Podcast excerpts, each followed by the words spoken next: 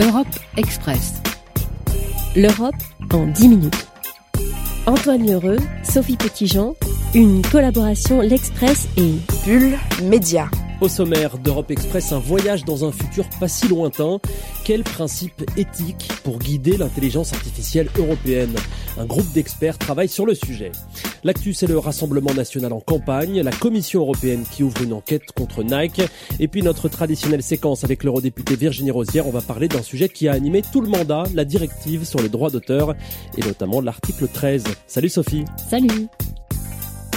Ce podcast a été réalisé avec le soutien de l'ISCPA, École de journalisme en radio, télé, web et presse écrite, du bac à bac plus 5 à Paris, à Lyon et à Toulouse. Plus d'informations sur le site www.iscpa-école.com.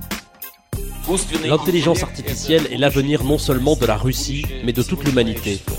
Celui qui deviendra le leader dans ce domaine sera le maître du monde. Voilà ce que déclarait le président russe Vladimir Poutine fin 2017. Mais en fait, c'est quoi l'intelligence artificielle? Écoutez la définition de Jean-Gabriel Ganassia, il est professeur d'informatique à la faculté des sciences Sorbonne Université et président du comité d'éthique du CNRS, le Centre national de recherche scientifique en France. C'est une discipline scientifique qui est née il y a 62 ans et qui a pour euh, objectif de simuler les différentes facultés cognitives humaines dont se constitue notre intelligence. Plus pratiquement, l'intelligence artificielle, c'est une technologie qui repose sur les données et qui s'inscrit déjà dans notre quotidien.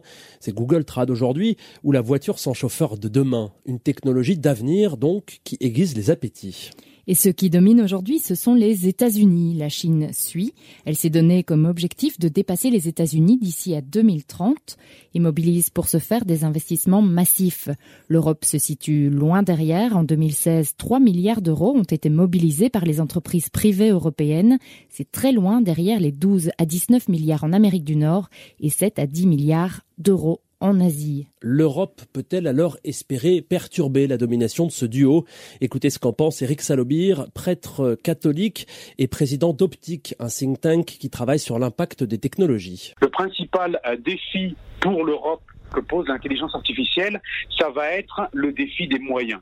C'est-à-dire qu'on a euh, deux géants, un géant étatique pour faire simple et un géant euh, libéral mais avec euh, des, une force de frappe, des trésors de guerre d'entreprises qui sont énormes, qui vont pouvoir mettre en place une, stratégie qu'ils ont déjà en tête. Nous, il se trouve que pour le moment, on est déjà en train de penser ce que pourrait être la troisième voie européenne, la spécificité, on essaye, et, et à partir de ça, il va falloir qu'on le mette en œuvre. Mais le mettre en œuvre, ça va demander beaucoup d'argent, et pour le moment, je crains qu'on n'ait pas encore la volonté politique ou la capacité de rassembler ces moyens financiers. Eric Salobi rappelle que les USA disposent de géants comme Google ou Microsoft, qui a dépensé 12 milliards de dollars en 2015 pour la recherche et l'innovation, principalement sur l'intelligence artificielle.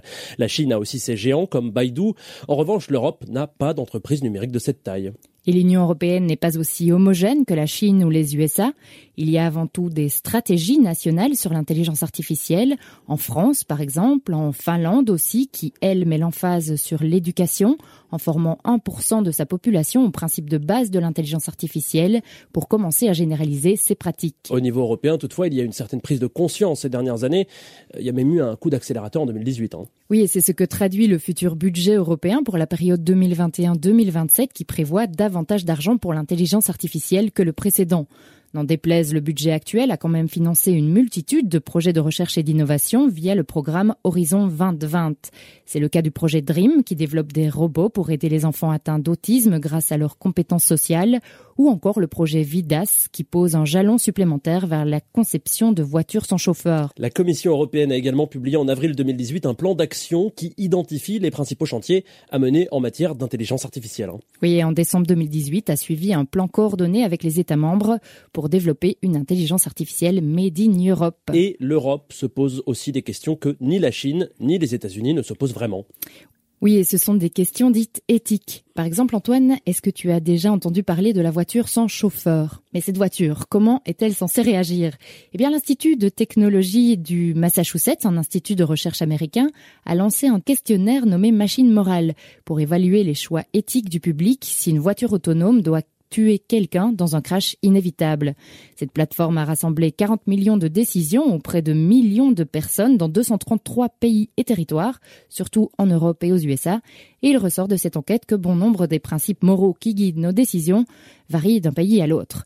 Par exemple, dans un scénario où une combinaison de piétons et de passagers pouvait mourir dans une collision, les ressortissants de pays relativement prospères, dotés d'institutions fortes, étaient moins susceptibles d'épargner un piéton qui entrait illégalement dans le trafic. Et d'après Eric Salobir, sur le plan philosophique, l'intelligence artificielle nous pose deux types de questions. Concernant d'abord l'intelligence artificielle que nous connaissons aujourd'hui, qui n'est, d'après lui, pas encore intelligente, elle est dite faible. Le premier type de question, c'est euh, la question de la solidarité. C'est-à-dire qu'en fait, le principe de l'intelligence artificielle, c'est qu'il permet de personnaliser toute la communication, l'information, mais aussi les produits, les tarifs. Si on prend le cas de l'assurance, bien entendu, toutes les compagnies d'assurance rêveraient d'avoir des produits de plus en plus personnalisés, des tarifs de plus en plus personnalisés en fonction du risque de chacun. Mais si on va loin dans la personnalisation, au bout d'un moment, il n'y a plus de mutualisation. Si vous ou moi, nous n'avons pas le même risque, on ne va pas payer la même chose. Et au bout d'un moment, bah, quid de la solidarité?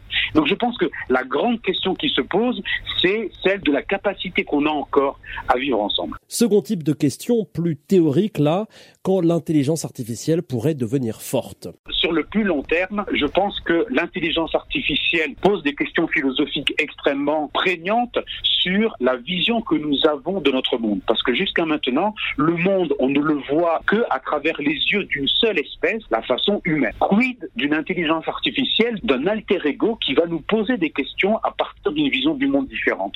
Quid d'une intelligence artificielle qui peut-être un jour prendra pour nous des décisions qui engagera peut-être la justice, qui va engager la défense, à partir d'une vision du monde qui n'est pas une vision de l'humain? Ce sont des questions qui vont probablement complètement bouleverser la vision que l'on a du monde. Question lourde que des experts mandatés par la Commission européenne ont commencé à se poser. Ils se réunis à une dizaine de reprises et ont produit fin 2018 un premier document sur les principes éthiques de l'intelligence artificielle.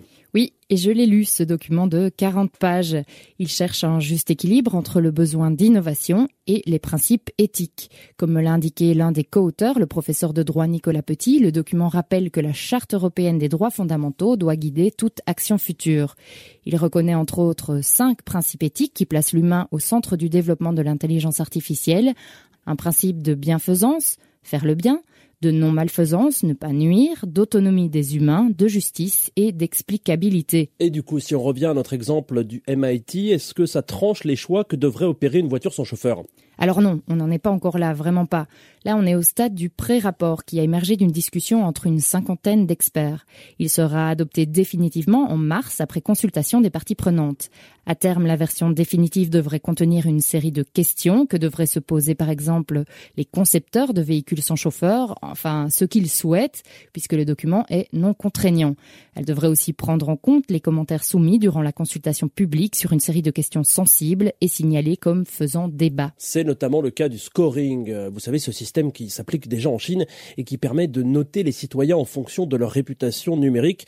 C'est le cas aussi encore des euh, armes létales autonomes. Hein. Oui, et sur le premier volet, le projet de rapport indique que les citoyens ne devraient pas être soumis à un scoring systématique de la part des gouvernements mais cela devrait être rendu possible.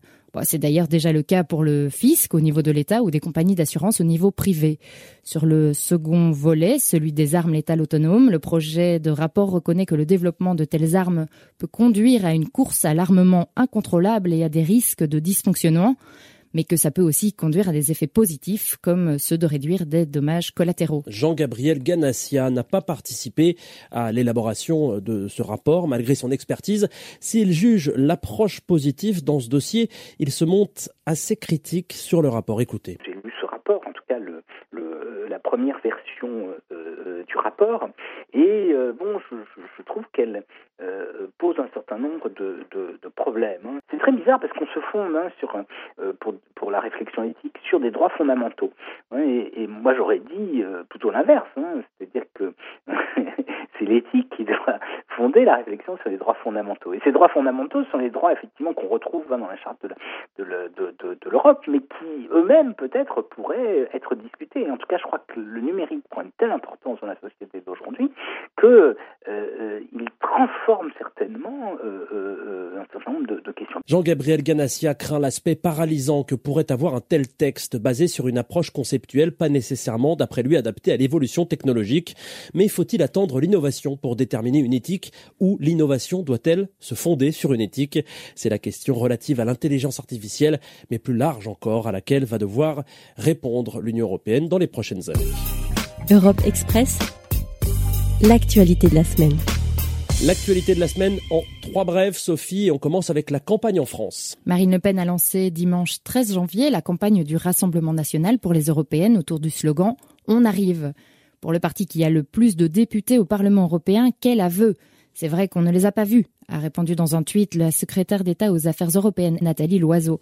Les deux partis sont aujourd'hui en tête des sondages. Le Rassemblement national devance pour l'instant la République en marche. Et puis, en bref, la Commission face aux grandes entreprises. La Commission européenne a ouvert une enquête approfondie sur Nike plus précisément sur le traitement fiscal appliqué à l'équipementier sportif américain aux Pays-Bas. Il a été mis en lumière par l'enquête des Paradise Papers. Et puis, en bref, un blocage au Parlement. Les eurodéputés incapables de s'entendre sur le volet social du paquet mobilité, ils n'ont validé qu'un texte sur trois, rejetant celui ayant trait au détachement des routiers et du temps de repos des chauffeurs. Voilà, on aura l'occasion de se reparler sûrement de ce sujet. Euh, voilà pour l'actu. Merci Sophie, à la semaine prochaine. À la semaine prochaine. Europe Express, série spéciale. Chaque semaine, Virginie Rosière, coprésidente des radicaux de gauche et membre du groupe SND, Socialist and Democrats, au Parlement européen, nous embarque dans les coulisses de l'institution pour nous raconter ce qu'il s'y trame, ce que c'est d'être une femme eurodéputée au jour le jour. Cette semaine, elle nous parle d'un sujet qui a animé tout son mandat, la directive qui doit adapter le droit d'auteur à l'heure du numérique, notamment le controversé article 13. Aujourd'hui, euh, la plupart de la musique ou des vidéos qui sont mises en ligne sur YouTube sont postées par des tiers et pas par les personnes qui sont à l'initiative de la création. YouTube collecte collecte des données, place des publicités à sa propre initiative, collecte des bénéfices énormes et n'en reverse aucune partie aux artistes. Et là, on a simplement besoin d'un principe qui dit à partir du moment où la, valeur est faite sur une œuvre, une partie de cette valeur doit être reversée au créateur de l'œuvre. Comment expliquer qu'une partie des youtubeurs, qu'il y ait une partie de, même de la population qui soit euh, contre cet article 13 Il y a une crainte légitime, c'est la crainte que on limite l'utilisation de parties ou d'éléments, de, citations d'œuvres dans euh, la création numérique en général. Le fait est qu'aujourd'hui c'est interdit en fait. L'utilisation d'œuvres sans euh, disposer des droits aujourd'hui n'est pas du tout couverte euh, par euh, le système actuel. Et donc, c'est ce qui est arrivé à certains youtubeurs. Vous pouvez avoir des ayants droit qui demandent le retrait de vidéos lorsque la musique qui est utilisée est aujourd'hui soumise à droit d'auteur. Mais ça, c'est la situation aujourd'hui, ça n'a rien à voir avec l'article 13. L'article 13, justement, il est là pour que YouTube conclue des accords de licence avec le secteur de la musique pour que demain, on n'ait plus le retrait d'une vidéo de ce type-là, mais bien une rémunération des créateurs de cette musique lorsque par exemple, un YouTuber utilise une musique dans une de ses vidéos. Donc, c'est de remplacer la situation d'aujourd'hui, qui est une situation en fait d'interdiction, par une situation dans laquelle tout ça est encadré et vous avez un accord de licence qui permet une juste rémunération. Ça va sécuriser les créateurs numériques d'aujourd'hui qui pourront être couverts par des accords de licence sans avoir à eux-mêmes opérer la démarche d'aller négocier, d'identifier ou négocier avec les ayants droit. L'avantage avec l'article 13, c'est que demain, on aura défini des obligations légales pour YouTube.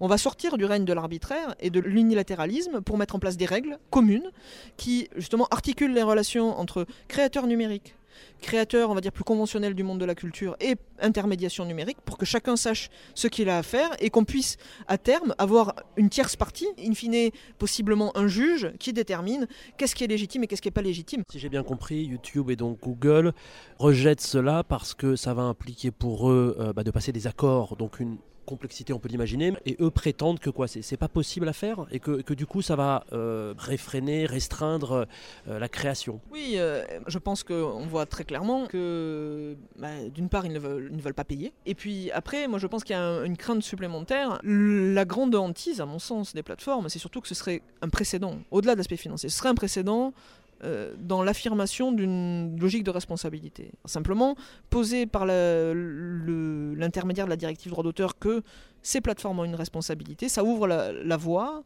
à l'affirmation d'une souveraineté européenne et de règles européennes qui viendraient demain s'imposer aux plateformes numériques et ça, elles n'en veulent pas. Voilà, on retrouve Virginie Rosière et Sophie ou Alex la semaine prochaine pour un nouveau numéro de Europe Express. Suivez-nous sur Twitter, sur SoundCloud, sur Facebook et même sur LinkedIn. L'Express et Bulle Media. Stay tuned et à la semaine prochaine.